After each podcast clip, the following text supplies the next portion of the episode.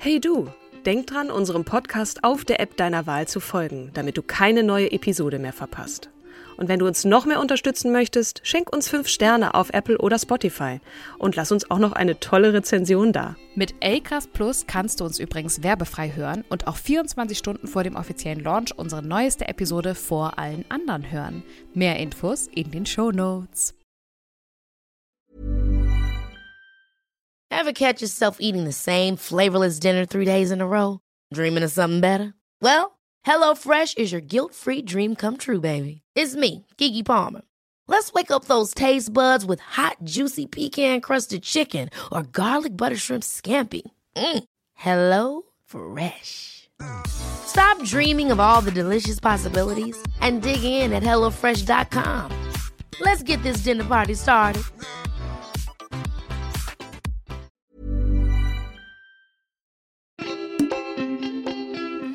Willkommen zu einer neuen Episode von Starke Frauen, dem Podcast, in dem wir inspirierende Geschichten von Frauen erzählen, die Grenzen überwinden und Unglaubliches leisten. An meiner Seite die wundervolle, großherzige, großartige Katrin Jakob. Und an meiner Seite die gut gelaunte, herzliche, die wundervolle Kim Seidler. Hallo, liebe Kim. Hi. Heute haben wir mal wieder eine Frau zu Gast, die ihr nicht aus Film, Funk und Fernsehen kennt, die uns aber so begeistert hat im Austausch und Vorgespräch, dass wir sie einfach einladen mussten. Sie ist das lebende Beispiel für den Spagat zwischen Mutterschaft und Karriere als Rechtsanwältin und wir freuen uns sehr, dass sie hier ist. Herzlich willkommen, Magdalena Markic. Und ich hoffe, ich habe deinen Namen richtig ausgesprochen. Ganz perfekt, ganz, ganz perfekt. Hallo Katrin, hallo Kim. Vielen, vielen Dank für das Gespräch heute. Ich freue mich sehr auf euch beide und äh, fühle mich sehr geehrt. Danke sehr. Ja, wir uns auch. Katrin deutete es ja schon an, ne? Magdalena, du bist eine Rechtsanwältin, deren Lebensweg alles andere als gewöhnlich ist und war. Und ja, äh, während deines Referendariats wurdest du Mutter, eine Herausforderung, die ja viele erst einmal in die Knie zwingen würde, zumindest im juristischen Fach ganz besonders. Doch du hast dich nicht beirren lassen und deine Erfahrung genutzt, um noch stärker und entschlossener zu werden. Denn nach deinem Abschluss bist du gleich mutig ins kalte Wasser gesprungen und hast dich selbstständig gemacht mit unbändiger Willenskraft und Hingabe für den Beruf, aber auch für deine Familie.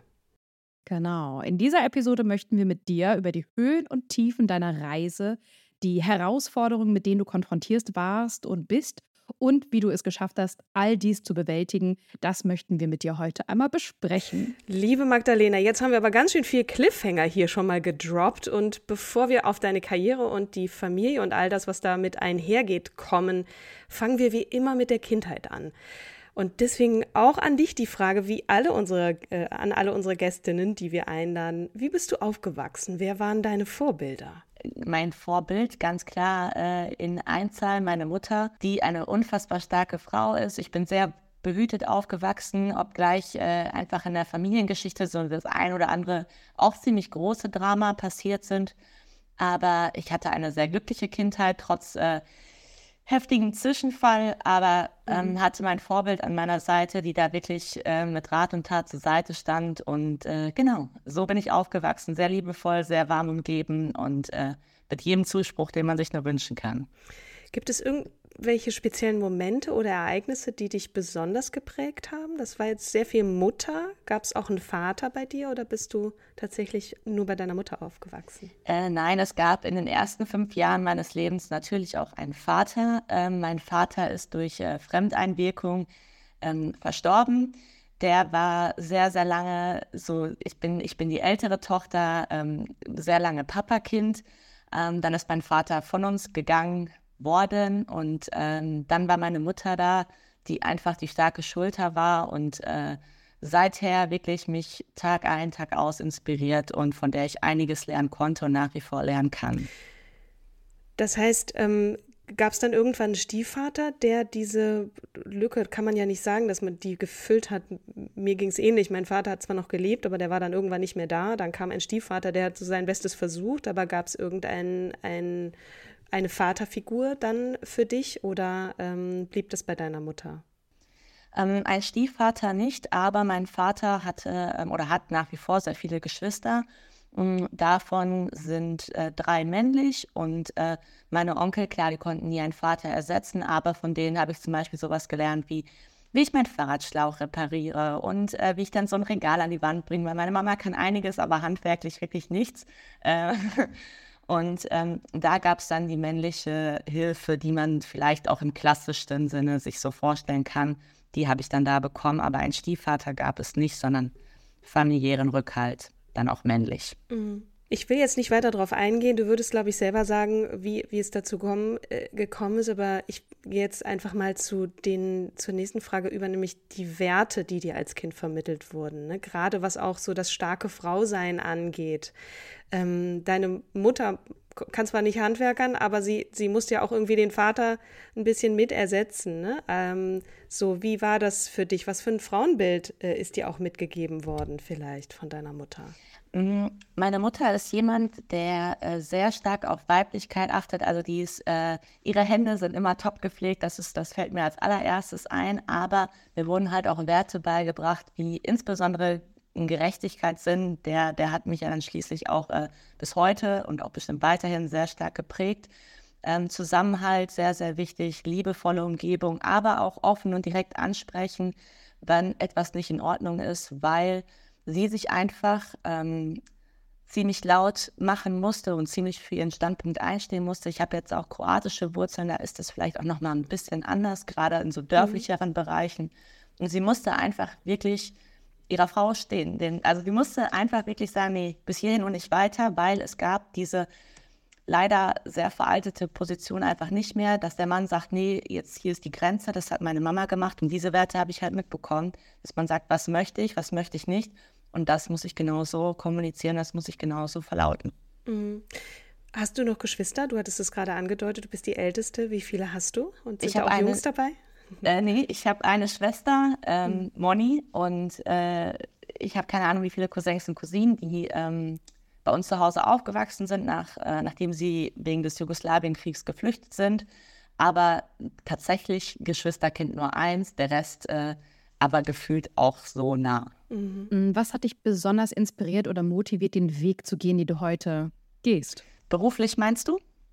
Mhm. Mm, also du hattest es ja gerade schon mal netterweise so ein bisschen äh, mit so einem schlanker äh, umgangen, Katrin. Ähm, also mein Vater ist, äh, ist erschossen worden. Das ist halt äh, eine Straftat und das hat mich bis heute einfach dermaßen geprägt, dass ich mich insbesondere für Opferhilfe stark mache, aber auch ähm, Strafrecht generell als mein Rechtsgebiet gewählt habe, weil ich einfach gelernt habe in sehr, sehr jungen Jahren, wie wichtig es ist, in jeglicher Form Beistand zu haben, sei man auf Opfer- oder auf Täterseite. Aber es ist unglaublich wichtig, ein faires Verfahren zu bekommen, wirklich ein Sprachwort zu bekommen, aber auch emotionale Unterstützung, was ich finde, was ein Verteidiger auch zumindest in dem gewissen Umfang, das, ähm, den er leisten kann, erbringen sollte. Und äh, da ist für mich einfach mein absoluter Fokus. Ich möchte mich ganz, ganz stark insbesondere für Frauen einsetzen, die Opfer von Gewalttaten, sei es körperlich oder mental, äh, geworden sind. Und einfach sagen, nee Leute, das, das habt ihr nicht zu machen und schon gar nicht mit Frauen und jungen Mädchen zu machen.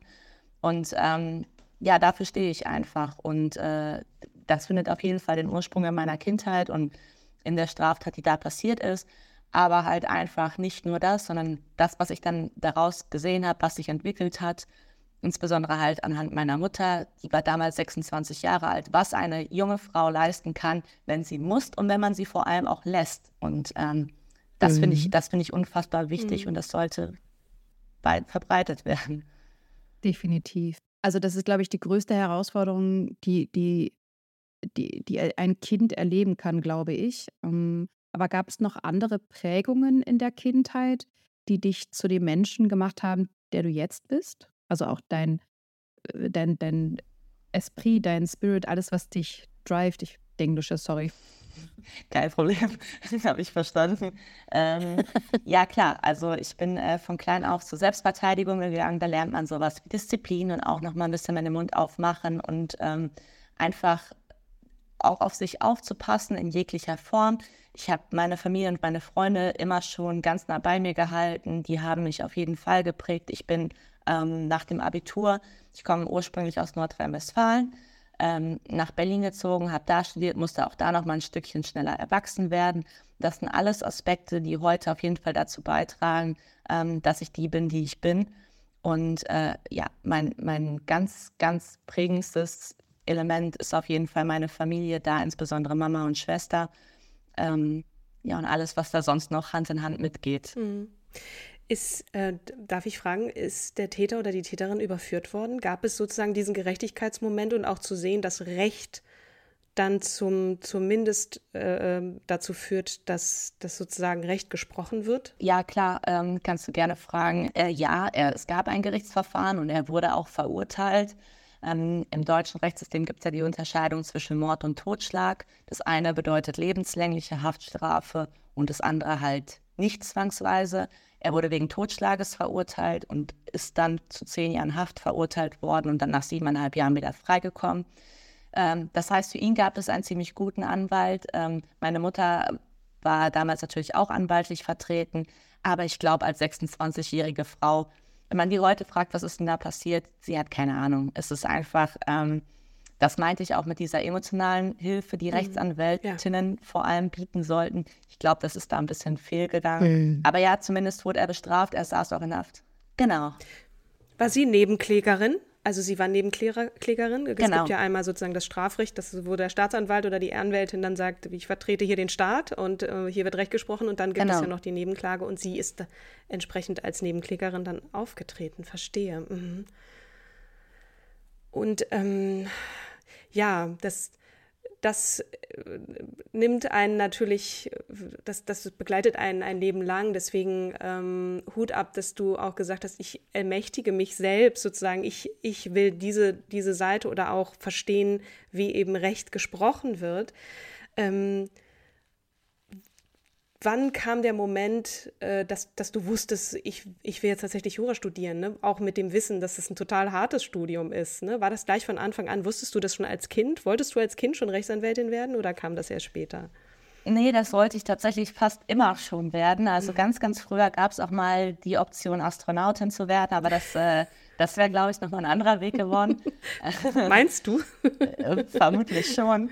Ähm, ich, bin, ich bin 91 geboren und äh, da war ja Kriegsbeginn in Jugoslawien und ich habe wirklich allen in den Ohren gelegen von klein auf, das ist ungerecht, das ist ungerecht. Nein, warum das nicht, warum jenes nicht? Und ähm, ich war immer schon sehr diskussionsfreudig und äh, konnte mich immer schon besser, ist das besser, aber sehr gut für andere einsetzen, manchmal ein Tick besser als für mich selbst. Und ähm, ich glaube, das war, das war wirklich sehr früh schon sehr absehbar. Und äh, in meiner Abi-Zeitung steht zum Beispiel, ja, Lena wird auf jeden Fall Anwältin, weil die für alle anderen die Noten verhandelt und so. Ähm, ähm, ich ich glaube, da führte fast kein Weg dran vorbei. Das heißt, du warst auch nicht schüchtern als Kind und hast erstmal in der Ecke gestanden und geguckt, sondern du hast schon gleich gesagt, so Leute, geht das nicht so, jetzt hört mir mal zu. Oder kam das erst später? Nee, das war, das war fast immer, also das war, glaube ich, mhm. tatsächlich immer schon so. Äh, das schüchtern war ich noch nie. und was waren deine Lieblingsfächer? Auf jeden Fall Sport und Deutsch absolutes Hassfach Mathe, äh, aber Sport und Deutsch fand ich immer gut. Verstehe. Während deines Jurastudiums, ähm, was waren so deine prägenden Erlebnisse?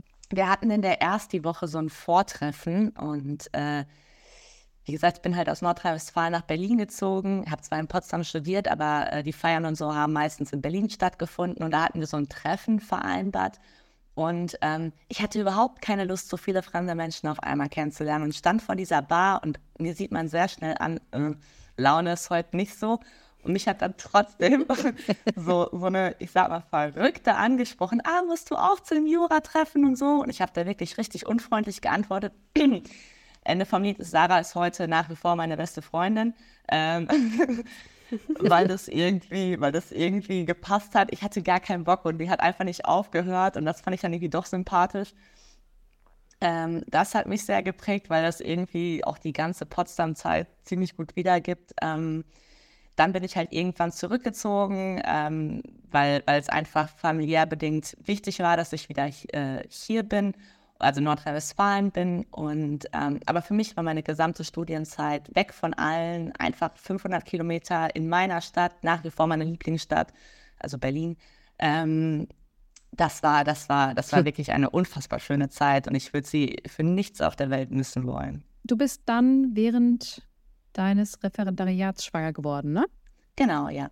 War das ein, ein Wunsch von dir? Nee, es war nicht geplant. Aber als ich dann von der Schwangerschaft erfahren habe, ähm, war für mich klar, ich, ich werde das Kind bekommen, weil es nicht, nicht gewünscht war. Es war halt einfach nicht geplant. Und äh, war, das war ordentlich. Äh, das war. Entschuldige, magst du noch mal ganz kurz erklären, was ein Referendariat ist für alle, die, ähm, also es gehört zu deinem Studium, Abschlussjahr dazu.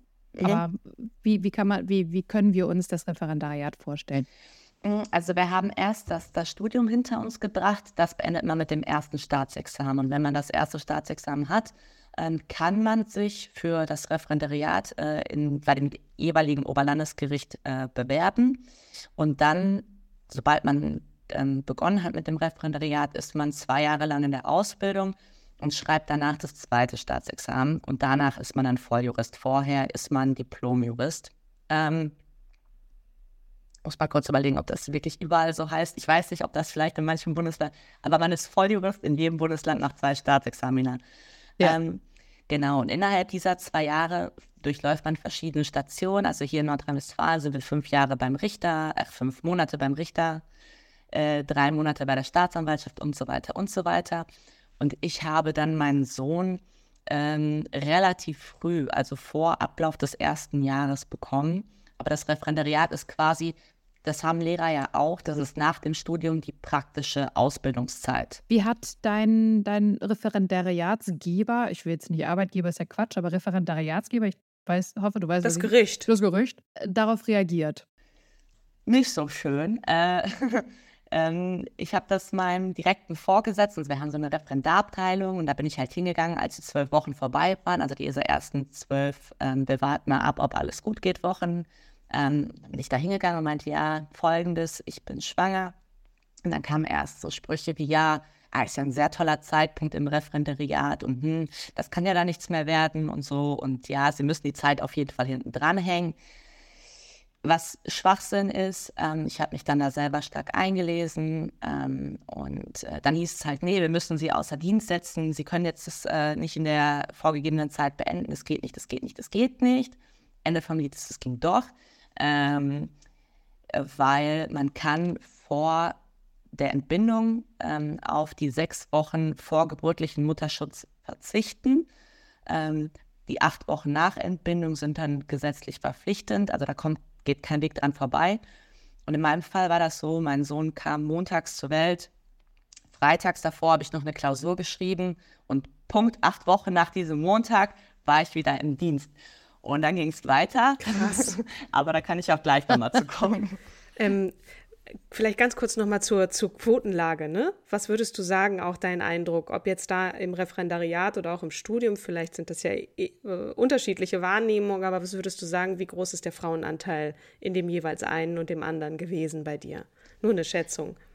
Äh, also der ähm, Studienteil auf jeden Fall deutlich geringer, der Frauenanteil. Ich, ah, okay. Vielleicht, ja, vielleicht also wenn es gut läuft für die Frauenquote, dann waren es 35 Prozent vielleicht. Vielleicht Ein wohlwollend auch 40, mhm. aber überwiegend männlich. Und im Referendariat war es immer noch ein höherer männlicher Anteil. Ähm, aber nicht mehr ganz so deutlich. Also da ist es näher an der 50-50-Grenze, würde ich schätzen. Aber dein Vorgesetzter in Anführungsstrichen war auf jeden Fall ein Mann, so wie er reagiert hat, obwohl hätte auch vielleicht von einer Frau kommen können. Wer weiß, aber gut. Der hat dir auf jeden Fall nicht geholfen zu sagen, okay, wir versuchen hier mal ein bisschen gemeinsam eine Lösung zu finden, sondern hat dich ein bisschen mit dem Problem, Problem auch wieder äh, Anführungsgänsefüßchen in die Luft allein gelassen. Ne? Das ist jetzt das ist eigentlich so das, was Lore Maria Pesche Gutzeit aus, der, aus den 80er Jahren eigentlich erzählt hatte, ne? wo sie sozusagen äh, in der Presseabteilung hier in Hamburg ähm, ihre Referendariat machen wollte. Und, 60er, 70er Jahre. 60er, 70er? Okay. Ja, ja. Und der Typ Noch dann sagte, ja, ich nehme keine Frauen, weil die können schwanger werden. genau. Gern auch noch mal in diese Folge reinhören. Genau. Leider ist sie ja letztes Jahr von uns gegangen, die ja. gute die gute Lore. Aber zurück zu dir. Genau. Darf ich auch noch mal fragen? Du sagst immer, wenn, wenn du es nicht beantworten möchtest, aber es gab noch einen Vater dazu, weil so einen Säugling dann nach zwei Monaten irgendwo zu lassen, das ist ja schon, also ne, auch für die Frau und biologisch und mit allem, was da so hormonell lo losgeht, ist das ja schon schwierig genug. Und das dann in fremde Hände zu geben, versus einem Vater in, den, in die Hände zu drücken und zu sagen, jetzt bist du mal dran. Wie war das bei dir? Konntest du auf den Vater zählen, beziehungsweise auf deine Familie? Sowohl als auch. Also ähm, der Vater ist dann in Elternzeit gegangen, ähm, mhm. aber meine Mama war halt auch oft da, meine Schwester, die halt zusätzlich äh, noch geschaut haben. Aber es war tatsächlich so, es hat mich dann, wenn es, also wir hatten äh, während der Ausbildung ganz viel Online-Veranstaltungen, das, das hat mir so ein bisschen geholfen, weil ich ja dann im Endeffekt mich angemeldet habe und ganz ehrlich manchmal auch nicht da saß. Aber das hat mich halt innerlich schon zerrissen, dann zu wissen, nach den acht Wochen, ja, ich gehe jetzt. Mhm. Und es war jetzt nicht sonderlich hilfreich, dass eben jener Referendar, Abteilungsmitarbeiter dann auch regelmäßig sagt, ja, ist aber auch Kindswohlgefährdung und was machen Sie denn hier? Und was, ich habe den, ich habe meinen Sohn nicht aus dem Fenster hängen lassen und ein bisschen gelüftet. Der war beim Vater, der war beim Vater, aber das war so, oh, so, mal. Es wurde so verurteilt, wo ich mir einfach dachte, ich will doch für meinen Boah. Sohn das Beste und Klar, das hat mich immer mehr angespornt, aber innerlich ging es mir nicht gut damit. Ich dachte mir halt regelmäßig, mhm. boah, was ist, wenn er dich jetzt vermisst und wenn du wenn du jetzt, was weiß ich, was für Schäden bei dem anrichtest. Tatsächlich hat er fast nur geschlafen und ich habe nachts auf meinen Schlaf verzichtet, um mit ihm einfach so viel Zeit wie nur eben möglich zu verbringen. Aber dieser Druck, der nochmal dazu kam, wirklich so Kindswohlgefährdung, ist auch wirklich kein schöner Ausdruck. Voll, voll. Schöner Juristen, Juristenbegriff, der wie so, eine, wie so eine Ohrfeige klingt ja. auch, ne? wenn man eh schon sieht, da zerreißt sich jemand, um das Beste zu geben, anstatt ihn hochzuheben oder in dem Fall dich, sie hochzuheben, dann auch noch oben. Ja. Ja, ja. Und dann noch von oben drauf zu hauen. Zu supporten ja. auch, ne? Ähm, mhm. Über welches Jahr sprechen wir hier? Also wir reden jetzt nicht von den 80er Jahren, sondern es muss kürzlich gewesen sein. War das vor Corona oder ähm, danach? Mein Sohn ist im März 22 zur Welt gekommen. Also äh, okay, End, Endlauf. Genau. auch das noch. Aber daher auch möglicherweise diese Online-Veranstaltungen möglich, ne? was, was ein bisschen abfedert, auch in dem Stress irgendwo physisch anwesend zu sein und dann auch noch die Zeit für den Weg mhm. dahin mit einplanen zu müssen. Genau. Verstehe. Mhm. Da gibt es ja gerade auch wieder die Diskussion im, im Bereich äh, Arbeitgeber, die sagen, die Mitarbeitenden sollen doch bitte jetzt alle wieder ins Büro zurückkommen wo ja glücklicherweise auch genügend gegen anargumentieren und sagen, so sind, ist es aber auch für Frauen möglich, äh, auch Vollzeit arbeiten zu können, ja, wenn, wenn flexibler reagiert wird, Homeoffice möglich ist, äh, Online-Veranstaltungen möglich sind. Ja. Wie ging es dann weiter, Magdalena? Ja, dann äh, ging es einfach nochmal äh, in die nächsten Runden. Ich habe dann irgendwie versucht, ähm, die, diesen Spagat hinzubekommen. Der ist mir dann auch gelungen. Also bei der Ausbildung lief dann ja noch eine ganze Weile. Dann muss man irgendwann das zweite Staatsexamen schreiben. Das heißt, da wirklich sehr, sehr intensiv, äh, sehr abartig lernen. Ähm, und da wurde es dann nochmal wirklich unschön, weil das war dann äh, gegen Ende 22. Da war mein Sohn jetzt mal schon ein bisschen größer. Und das hieß halt für mich wirklich, da hatten wir zwar keine Präsenzveranstaltung mehr, aber äh, ja, tagsüber für meinen Sohn da sein, also einfach auch Mama sein, genießen. Aber das bedeutet auch, nachts ist da nichts mit Schlafen, sondern Lernen, mhm. weil ich dann aber auch einfach zum Fall Recken nicht, nicht bestehen wollte. Ich wollte wirklich diesem Mann am Ende sagen, danke vielmals, mhm. ich bin mhm. Volljuristin. Sie können mich mal gerne haben, wirklich. Das ist so, Hier. Genau der, genau der. Und der hat mich richtig gut angefühlt. Der Mittelfinger, genau. Das war wirklich das Letzte. Aber ähm, ja, dann, dann war es vorbei, dann habe ich bestanden und dann hatte ich. Äh, also Herzlichen Glückwunsch auch nochmal, wirklich Hut ab auch. ja, absolut. Dankeschön, Dankeschön, Dankeschön. Nach der mündlichen Prüfung habe ich dann auch einfach nur noch geheult. Also ich glaube, ich habe eine halbe Stunde mich gar nicht mehr einbekommen können. Ähm, aber dann kam mein Sohn so auf mich Weil der zu. Druck dann abgefallen klar, ist. Ne? Klar. Und ja, äh, ja dann äh, habe ich die Zulassung zur Rechtsanwaltschaft äh, beantragt im vergangenen November. Und äh, ja, bin seit dem 1.1. selbstständig in dem Bereich, den ich immer schon ausüben wollte. Und jetzt geht der Mittelfinger nochmal raus. Und was ist das für ein Bereich? Ähm, du hattest es ja vorhin angedeutet, was dir ein besonderes Anliegen ist. Ne? Wer sind deine Klientinnen? besonders Frauen wahrscheinlich, aber nicht nur. Wie bist du vorgegangen auch in der, in der Selbstständigkeit? Du, das klingt ja. jetzt so einfach. So, ich bin jetzt selbstständig, kommt mal alle her. Und warum, so, warum die hm. Selbstständigkeit? Genau, also in dem Bereich, also ich mache vor allem Strafrecht, da sowohl ähm, ich sag mal, Täterstrafrecht als auch Opferstrafrecht. Ähm, ich habe meinen Fachanwaltslehrgang unter anderem im Familienrecht gemacht. Ähm, vor allem Gewaltschutzverfahren sind mir da einfach wichtig. Ähm, das sind so rechtlich die Bereiche, die ich vor allem äh, abstecke. Ähm, dann, wie das mit der Selbstständigkeit lief. Ähm, ich habe von, bei der Bundesagentur ähm, einen Gründerzuschuss beantragt, ähm, damit es finanziell am Anfang einfach ein bisschen entspannter ist. Da muss man so einen Businessplan aufstellen und so kann man sich aber auch Hilfe vom Steuerberater ähm, suchen und bin dann in eine Bürogemeinschaft gegangen. Das bedeutet, da sind verschiedene selbstständige Anwälte, aber wir teilen uns die Miete, ähm, die Personalkosten. Aber das ist mir ganz wichtig zu sagen, wir sind alle selbstständige Kanzleien. Also ich arbeite dann nicht mit den anderen zusammen, ich übernehme die Mandate, die ich möchte, die mir wichtig sind und äh, lehne die Mandate ab, die ich nicht machen möchte. Unter anderem gestern jemanden, seine Frau ist im Frauenhaus und die ist da nicht, weil es da besonders mhm. gut geht und ich werde ihn nicht vertreten. Sehr gut. Ähm, ja. ähm. Muss, muss da niemandem Rechenschaft ablegen, kann ihm einfach sagen, nein, ich ohne, ohne genaue Kenntnis zu haben, möchte ich nicht, kann ich nicht. Ähm, ich, finde, ich finde, er hat einen Beistand verdient, aber mich nicht. Dafür stehe ich einfach nicht. Und ähm, deswegen auch die Selbstständigkeit. Ich wollte sagen können, den will ich nicht vertreten, den vielleicht doch, weil, weil, was weiß ich, ich kann das mehr nachvollziehen oder es ist plausibler oder was weiß ich was. Ähm, das ist dann alles was anderes. Ähm, ja, und Selbstständigkeit vor allem deswegen, weil ich morgens hingehen kann, wenn mein Sohn zur Tagespflege geht und so Feierabend mache, dass ich ihn abholen kann und mir das halt mal wieder abends mhm. nachhole.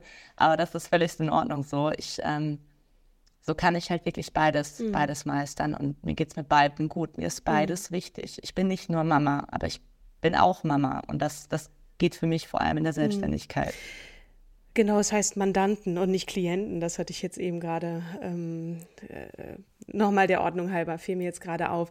Und was äh, man vielleicht auch nochmal erwähnen muss, du hast eine 24-7-Hotline für solche Fälle auch, und natürlich auch für deine Mandantschaft, aber ähm, vielleicht für, für andere auch. Magst du mal ein bisschen erzählen, erstens, wie es dazu kam, zweitens, wie du das auch noch äh, handelst? Ne? 24-7 heißt rund um die Uhr zur Verfügung stehen oder zumindest irgendwo eine Box zu haben, wo man Leuten die Möglichkeit gibt, etwas zu hinterlassen. Genau. Ähm, ja, die Idee kam mir vor allem deswegen, weil ich mir dachte, na, die Menschen, die ich vor allem erreichen möchte oder für die ich vor allem die Anlaufstelle sein möchte, ähm, sind oft auch nicht in den brenzlichen Situationen ähm, zu den Büros ge gelegen oder normalerweise geöffnet haben. Insbesondere wird an Wochenenden getrunken, um mal bei dem Gewaltschutzverfahren äh, zu bleiben. Ähm, da erreicht man Kanzleien selten. Ähm, oft aber auch Inhaftierungen finden abends statt. Äh, Unterbringungen in Frauenhäusern können mal von kurz auch knapp passieren und dass man dann halt irgendwie doch Hilfe und, und äh, Beistand braucht. Und das war für mich der Grund, warum ich gesagt habe, nee, ich möchte 24-7 zumindest erreichbar sein und dann, sobald die Möglichkeit besteht, auch wieder dann Kontakt aufnehmen können zu den Menschen, die Hilfe brauchen. Und mhm. ähm, ja, das kam mir, das kam mir einfach, weil ich mir dachte, naja gut, wann, wann werden denn die, äh, die relevanten Taten passieren? Und das sind jetzt mal selten montags morgens um 10 Uhr, sondern eher vielleicht so freitags nachts um drei oder so, wenn der Gang nach der Kneipe beendet ist und man sich denkt, ja, jetzt, jetzt raste ich mal wieder aus oder so. Ähm, da war für mich vor allem ähm, die Idee her. Mhm. mhm. Und rufen Leute wirklich um nachts um drei an, dann für also dich und, und was kannst du dann tun? Also was, was sind so Beispiele, ohne jetzt konkrete Fälle zu benennen, aber um, um äh, ein bisschen allgemeiner formuliert, was, was kannst du um nachts um drei tun? Ähm, oft sind Betroffene ja vor allem von Gewalttaten einfach so unter Schock, dass sie erstmal irgendwie mitteilen müssen, okay, pass auf, das und das ist mir passiert, was mache ich denn jetzt? Ähm, meistens haben die Frauen, es sind vor allem Frauen, oft vorher schon Kontakt zu mir aufgenommen, weil ich zu, äh, auch zum Beispiel Selbstverteidigung gerne äh, lehre und einfach da unterstützend wirken möchte und sie dann irgendwann ja schon mal gehört haben, okay, irgendwas macht in dem Bereich, ähm, sodass ich dann bei den Frauen einfach nur nachfrage, ich brauche nur die Adresse, mehr nicht, alles andere bekomme ich hin. Ähm, dann rufe ich die Polizei an, schicke die hin, sage, ich komme jetzt auch dahin. Ähm, ja, es gibt ja vor allem in den größeren Städten dann Alldienste für Richter und Staatsanwältinnen. Äh, es ist tatsächlich noch ein bisschen juristische Ausbildung, da ist Gender nicht ganz so weit verbreitet, aber ich gebe mir Mühe. Ähm, ähm, oder halt bei Inhaftierung, da versuche ich mich dann einfach mit den, mit den jeweiligen Personen in Verbindung zu setzen und zu sagen, okay, den und den Vorfall gibt es gerade, wir müssen da schnell hin. Ähm, ich hatte jetzt vor kurzem, Ende letzter Woche einen Fall, da wurde eine Frau derartig misshandelt, dass die einfach sofort da raus musste und die konnte nichts mehr machen, als diesen einen Anruf tätigen, zu sagen, ich brauche jetzt Hilfe. Und genau dafür ist es da. Ähm, und wenn es einmal im einen Jahr genutzt wird, aber dieser einen Frau geholfen wird, dann ist, dann bitte, dann bleibt es auch genauso. Ich, äh, da hängt keine Erfolgsquote dran. Es ist mir einfach wichtig, dass Betroffene eine Anlaufstelle haben. Und ist das bundesweit? Wie ist das so bei deinen MandantInnen? Woher kommen die? Ist das äh, eher Fokus auf NRW oder ne, für, für vielleicht für Menschen da draußen, die zuhören und sagen, gegebenenfalls möchte ich das auch in Anspruch nehmen, deine, deine Beratung. Ähm, würdest du bundesweit annehmen? Ja, ähm, ganz, ganz klares Ja. Äh, es, es, muss ein bisschen das Bauchgefühl stimmen. Es ist bei so einem ersten Telefonat schwer einzuschätzen, aber ich habe da eigentlich ein ganz gutes Gespür und ähm, mhm. ganz ausdrücklich, völlig egal, wo in der Bundesrepublik, ähm, jederzeit erreichbar. Mir ist wirklich das Wohl der Frauen mein allerhöchstes Gut und ich, ich setze mich da ein, ohne, ohne Punkt und Komma. Und es ist völlig egal, ob mhm. jetzt aus dem tiefsten Bayern oder Brandenburg, mir völlig, wirklich sowas von Wurscht. Ich helfe da, wo ich kann. Deutsches Recht, aber mhm. nicht äh, Dachraum, ne? also nicht Österreich, Schweiz. Ist einfach ein anderes Rechts, also ist einfach eine andere Rechtslehre, da kann mhm. ich gar nicht helfen. Das ist auch nochmal wichtig für unsere, ich weiß gar nicht, 15, 20 Prozent, die nämlich äh, aus Österreich und der Schweiz uns äh, zuhören dass wir das nochmal klar ziehen, ne? dass es eher auf Deutschland äh, bezogen ist. Wir haben auch äh, Hörerinnen und Hörer im Iran. Ähm, ja. häufig feststellen. Aber das nur am Rande. Deutschsprachige Menschen in aller Welt, aber das genau. war nochmal ein wichtiger Hinweis, Kim. Ähm, allein die geografische Nähe ist, glaube ich, bei Österreich und Schweiz eher gegeben als der Iran. Ja, gut zu wissen. Wir werden deinen Kontakt auch äh, in die Shownotes packen. Und viele haben ja auch immer Sorge, dass Rechtsanwälte so wahnsinnig teuer sind. Aber es gibt ja Rechtsschutz. Ne? Ähm, willst du da noch mal so zwei, drei Worte zu sagen? Ja, klar. Also entweder ist man versichert, das ist natürlich der optimale Fall, das ist aber auch ehrlich gesagt in solchen Fällen der seltenste Fall. Aber es besteht die Möglichkeit, äh, Beratungshilfe zu beantragen. Es besteht die Möglichkeit, Verfahrens- oder Prozesskostenhilfe zu beantragen. Ähm, und zum Beispiel bei der Nebenklägergeschichte, dass man sich beiordnen lässt, dass man so eine Art Pflichtverteidiger ist für ein Opfer oder einen Angehörigen von Gewalttaten. Und an dem Geld, auch das bitte nochmal ganz, ganz dick unterstreichen, soll euer Schutz nicht scheitern. Also da bin ich mir sehr sicher, finden wir irgendeine Form von Lösung. Ähm, das ist wirklich der zweite, vierte, sechste Gedanke, aber auf gar keinen Fall der erste. Okay, super. Welche Tipps hast du noch für unsere ZuhörerInnen? Wahrscheinlich auch so ein Tipp, wo man sagt, ja, hm, du hast leicht reden. Bitte sucht euch Hilfe. Es kann, es ist wirklich für mich, seid ihr betroffen von solchen Taten, seid ihr betroffen von körperlicher Misshandlung, mentaler Misshandlung, was auch immer, ihr fühlt euch unwohl, sucht euch Hilfe. Aber auch wenn nicht und ihr bekommt mit, die und diejenige bräuchte vielleicht Hilfe, nicht weggucken. Das ist, das ist nicht gut, das ist keine gute Option. Äh, unterstütze ich null. Wie schön und wie einfach man mal Probleme lösen könnte, wenn man einfach mal so nach links und rechts gucken und sagt, guck mal, hier ist meine Hand, hast du nicht Bock, dass wir den Weg schrittweise zusammengehen, dann schaffst du das schon. Ich glaube, das ist wichtig und ich glaube, das ist möglich. Und ich glaube, gerade als Frauen sollten wir uns andauernd und am besten tagtäglich die Hand reichen. Ähm, lass damit mal anfangen. Das ist mhm, schön. schön. Natürlich auch in Freud, nicht nur in solchen Situationen, aber das ist, das versteht Klar. sich von selbst. Ähm, wenn ich das jetzt zum Beispiel beobachte in meiner Nachbarschaft, ne, oder so, und, und ich habe das Gefühl, ich spreche die Person an und sie verweigert sich, ja, der Kommunikation, weil sie Angst hat vielleicht vor dem Partner.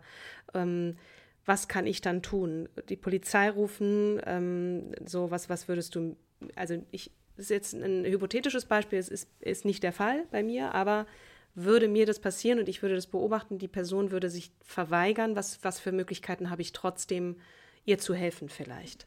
Du hast trotzdem die Möglichkeit, die Polizei zu rufen, denn zumindest ist es einmal dann schon mal eine Akte vermerkt. Es ist sehr wahrscheinlich, dass jetzt in diesem hypothetischen Fall auch dann die Geschädigte keine Aussage machen würde. Aber irgendwann ist die Staatsanwaltschaft auch verpflichtet, ein öffentliches Interesse anzunehmen. Und es ist immer ah. eher gegeben, ähm, je mehr Außenstehende das Ganze auch noch beobachtet haben. Mhm. Also das ist gar nicht schlecht zu sagen, ich rufe trotzdem die Polizei und manchmal hat man ja vielleicht dann auch den Gedanken, jetzt kriegt sie erst Rechtsschläge, aber er weiß, dass sie es nicht war. Ähm, und das Problem ist, die Schläge werden auch nicht weniger, wenn wir jetzt bei Schlägen bleiben, ähm, einfach mal als Beispiel, ähm, wenn da niemand kommt. Das Einzige, was da der Vorteil für ihn wäre, ist, es ist nirgendwo vermerkt und er wäre immer erstmalig auffällig und das ist einfach keine gute Option. Mhm. Was auch immer gut ist, ist äh, die Person dann einfach abzupassen und zu sagen, du, ich habe mal mitbekommen oder sie, ähm, irgendwas scheint nicht in Ordnung zu sein, ich wohne da und da. Falls Sie mal irgendwie einen Kaffee, einen Tee trinken wollen, kommen Sie doch einfach mal vorbei. Also vielleicht gar nicht direkt sagen, so, du bist Opfer einer Tat, sondern ich habe da so ein bisschen was mitbekommen. Kann sein, dass ich mich irre, aber einen Tee biete ich gerne an. Hm. Und selbst wenn sich es vielleicht als unbegründet rausstellt, dann kann man sich wenigstens als als Bürger, Bürgerin nicht den Vorwurf machen, nicht wenigstens zumindest was gesagt zu haben oder die Hand gereicht zu haben, wie du gerade gesagt hast, finde ich immer ein schönes Bild. Mhm. Das ist wirklich gut zu wissen. Danke. Ja, super. Jetzt noch mal eine breite Frage zum Abschluss. Was wünschst du dir von der Politik oder aber auch der Gesellschaft und oder? Ganz aktuell äh, wünsche ich mir vor allem das AfD-Verbot. Äh, das ist einfach, das kann ich hey, jetzt nicht, nicht, erwähnen. Das kann ich jetzt nicht nicht erwähnen. Das ist einfach allerhöchste Eisenbahn. Ansonsten wünsche ich mir, dass äh, in unserer Gesellschaft ankommt, dass Frauen mindestens, aber allermindestens gleich zu behandeln sind, und zwar in allen Bereichen, sei es finanziell, sei es Führungsposition. Es ist völlig egal. Es ist aber auch wichtig mhm. anzuerkennen, bleibt die Frau beispielsweise, wie in meinem Fall nach einer Geburt, zu Hause, ähm, ist auch diese Arbeit nicht, ah ja, die ist ja Mutter, sondern die Frau arbeitet. Das ist ein anstrengender Job und da gibt es keinen mhm. Feierabend. Mhm.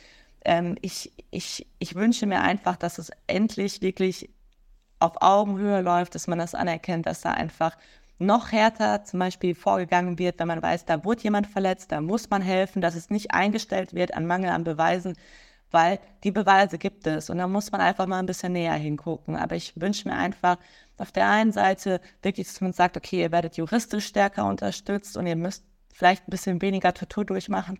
Und auf der anderen Seite, dass man aber sagt, nee, ihr seid schon auch gleichberechtigt und zwar komplett ohne Wenn und Aber. Mhm. Ähm, ja, und ansonsten wirklich nochmal, habe ich mhm. gerade eingangs gesagt, scheiß auf die AfD. Ja, wir lachen jetzt so, ähm, weil natürlich wir auch sorgenvoll sind, ähm, was, was mit Blick auf diese Partei, ne? Und auch, äh, dass, dass die letzten Umfragen gezeigt haben, dass zumindest ein Teil der Bevölkerung das nicht interessiert, äh, mhm. dass es mhm. da dort eben äh, rechtsextreme und verfassungsfeindliche Tendenzen gibt und trotzdem wählen gehen, ähm, ist auch bei uns diese Hoffnung natürlich da, auch wenn wir jetzt hier gerade so laut mitgelacht haben. Aber mhm. ähm, äh, ja, das sei nochmal erwähnt. Ja, selbstverständlich gleichberechtigt. Das ist der Titel des Buchs von Lore Maria Peschel-Gutzeit. Äh, auch da, wir denken häufig an sie, äh, ne, Kim? Wir, wir ja. Immer mal wieder kommt dieser Name auch. Wir sind ihr persönlich begegnet. Auch eine ganz tolle Frau, eine Familienanwältin auch bis zum Schluss. Die hat ja wirklich bis ins hohe Alter noch auch sehr viel für Frauen gekämpft, aber auch für, für ähm, Eltern per se, auch Väter. Ähm, Grüße gehen raus, wo auch immer du uns jetzt zuhörst, liebe Lora. Und damit neigt sich eine weitere, wirklich, ich kann es nicht anders sagen, inspirierende Episode äh, von Starke Frauen dem Ende.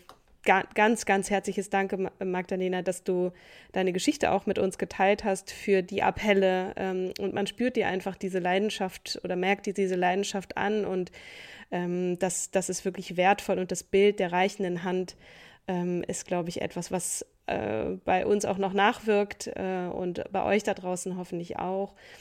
Ähm, ja, wir hoffen, deine wertvollen Einsichten äh, und, und auch Erfahrungen haben der ein oder anderen Hörerin Mut gemacht und sie inspiriert, denn du bist wirklich ein echtes Vorbild. Äh, danke. Und für Frauen überall, die den Balanceakt zwischen Beruf und Familie meistern, ähm, da äh, kann man dich wirklich als starke Frau bezeichnen. Schön, dass du bei uns warst und Chapeau nochmal. Ja, Chapeau, wirklich. vielen, vielen Dank.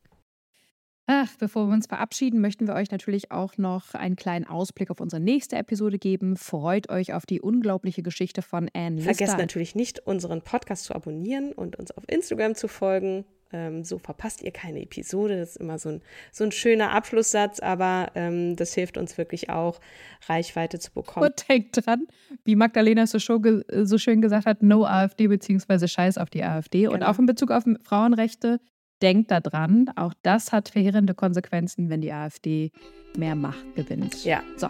Bis, bis zum, zum nächsten, nächsten Mal. Tschüss. Tschüss. Vielen Dank. Tschüss. Ever catch yourself eating the same flavorless dinner three days in a row? Dreaming of something better? Well, HelloFresh is your guilt-free dream come true, baby. It's me, Kiki Palmer. Let's wake up those taste buds with hot, juicy pecan crusted chicken or garlic butter shrimp scampi. Mm. Hello Fresh. Stop dreaming of all the delicious possibilities and dig in at HelloFresh.com. Let's get this dinner party started.